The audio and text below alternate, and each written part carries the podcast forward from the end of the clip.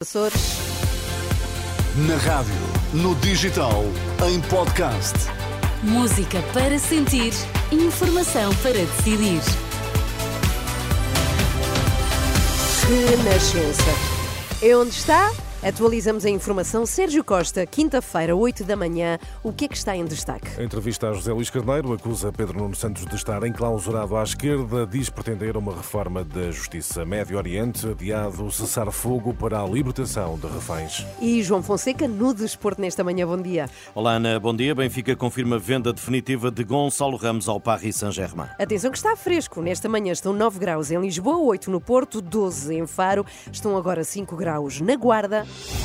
As notícias com Sérgio Costa. Uma reforma da Justiça e a acusação a Pedro Nuno Santos de estar enclausurado ao diálogo à esquerda são ideias de José Luís Carneiro, candidato à liderança do PS, em entrevista à Renascença e Jornal Público. Já lá vamos detalhar essas declarações. Para já, notícia que marca também esta manhã, adiado o cessar-fogo entre Israel e o Hamas para a libertação de reféns. A trégua devia entrar em vigor a esta hora, mas tal não vai acontecer antes de eh, sexta-feira. A decisão anunciada pelo Conselho Conselho, o Conselheiro de Segurança Nacional de Israel está relacionada com a lista de reféns que vão ser libertados. O Hamas não forneceu os nomes às autoridades de Tel Aviv e, além disso, nenhuma das partes assinou o acordo. Nas últimas horas, o porta-voz do exército israelita deixou a garantia de que os bombardeamentos vão continuar em Gaza. No entanto, Daniel Agari explica que ainda não está definida uma data para o início da trégua. Não sabemos quando terá início o cessar-fogo. Estamos preparados para fazer tudo o que seja necessário. Nesta fase, estamos concentrados na guerra. O que fizemos hoje foi expor os túneis do Hamas e destruí-los. É também isso que vamos fazer nas próximas horas e continuaremos a fazer até chegarmos à fase em que temos de parar. As garantias do porta-voz das Forças Armadas de Israel, entretanto, já esta manhã terá sido detido o uh, diretor do hospital Al-Shifa. De acordo com a imprensa local, uh, o uh, diretor terá sido preso por militares israelitas durante uma evacuação de pacientes daquela unidade. Por cá, Marta Temido está disponível para dar esclarecimentos sobre o caso das gêmeas brasileiras tratadas no Hospital Santa Maria. De acordo com fonte do grupo parlamentar do Partido Socialista, citada pela agência Lusa, a antiga ministra tem evidente disponibilidade para prestar todos os esclarecimentos.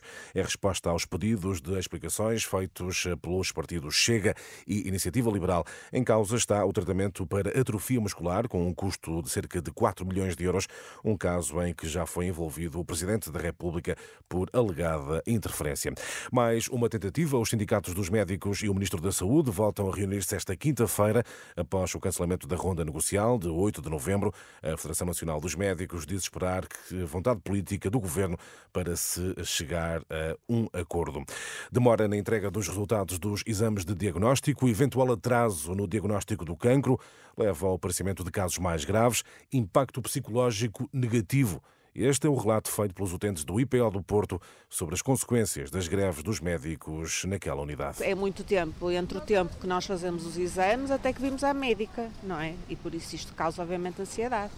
E neste tipo de doenças, uh, o tempo e as esperas, obviamente que tem impacto, não é? Relato de Susana Ferreira, utente do IPO do Porto, excerto de uma reportagem que iremos detalhar às nove da manhã e que pode ler já em rr.pt. O Governo vai nomear mais de 40 dirigentes de topo da administração pública até entrar em gestão. De acordo com o Jornal Público, a lista de 44 finalistas já foi remetida ao Governo pela Comissão de Recrutamento e Seleção para a Administração Pública. Alguns dos cargos estão vagos há vários anos, mas podem ser preenchidos até que o Presidente da República formalize a admissão de António Costa.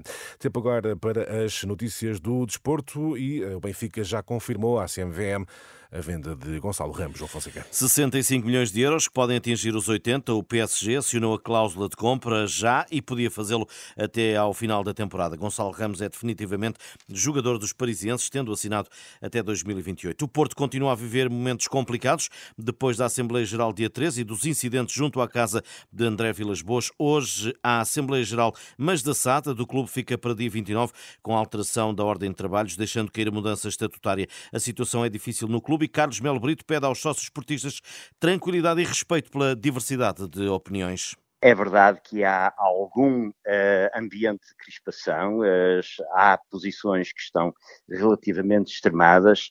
É importante que todos, todos nos unamos em torno daquilo que são os interesses do clube. Independentemente, volto a realçar, de acharmos que quem deve estar à frente dos destinos deve ser a pessoa A ou a pessoa B. Carlos Melo Brito, professor de marketing na Universidade do Porto e membro do Conselho Superior eh, dos eh, Dragões em declarações à Renascença. João Fonseca e as notícias do desporto. Sérgio, como já tinhas dito há pouco, temos em destaque a entrevista a José Luís Carneiro, candidato à liderança do PS, e avança propostas na área da justiça. Sim, José Luís Carneiro diz mesmo querer avançar com uma reforma do sistema de justiça, diz ser uma prioridade que vai inscrever na moção de estratégia a apresentar aos militantes e quer discuti-la com os partidos eh, com assento parlamentar. É muito importante que no tempo apropriado, no tempo oportuno, possamos apresentar também propostas, quer em quadro de moção de estratégia, quer em moção de programa do governo, propostas que sejam objeto de um diálogo alargado com a sociedade e com os partidos políticos, com a representação parlamentar e partidos democráticos, para avaliarmos os termos em que se deve promover eh, uma reforma eh, do sistema de justiça. Sem se pronunciar sobre o caso do momento, o processo influencer, José Luís Carneiro diz eh, defender a desconexão dos megaprocessos para garantir rapidez nas decisões judiciais, mas garante garantindo sempre a independência da justiça e a autonomia do Ministério Público. Há princípios fundamentais que nós temos que continuar a defender. Um é o da independência da justiça. Ponto dois, o da autonomia do Ministério Público. Ponto três, é muito importante digamos, a desconexão de processos, porque a desconexão de processos permite evitar os chamados megaprocessos, que, como se tem visto, uh, criam um alarde social, um alarme social imenso e depois, uh, em termos de eficácia, têm demonstrado fragilidades muito significativas. E estas são, Ana, as propostas de José Luís Carneiro para o setor da eh, justiça. E, Sérgio, sobre a disputa interna no PS, o que é Sim. é que diz à Renascença José Luís Carneiro? Acusa Pedro Nuno Santos de estar enclausurado no diálogo à esquerda. Em entrevista ao programa Hora da Verdade, José Luís Carneiro diz ter ficado surpreendido por Francisco Assis apoiar a candidatura de alguém que tem como marca promover um diálogo fechado à esquerda. Acho que é evidente que o Pedro Nuno quis ter, uh, quis ter algumas personalidades que lhe podem dar uma marca de alguém que também consegue dialogar ao centro. Estou em crer que eh, não é suficiente para uh, uma marca de posicionamento político que uh, é muito clara aos olhos dos portugueses. Qual é então, essa marca? É uma marca de um relativo enclausuramento num diálogo mais uh, fechado à esquerda sem esclarecer o que fará caso chegue a líder do partido e vença eleições sem maioria, José Luís Carneiro promete, contudo, diálogo à esquerda e à direita. Certos da entrevista José Luís Carneiro ao, programa Hora da Verdade. Entrevista já para ler em rr.pt. Sim, senhor. Até já, Até já. Sérgio. 8 horas, 8 minutos.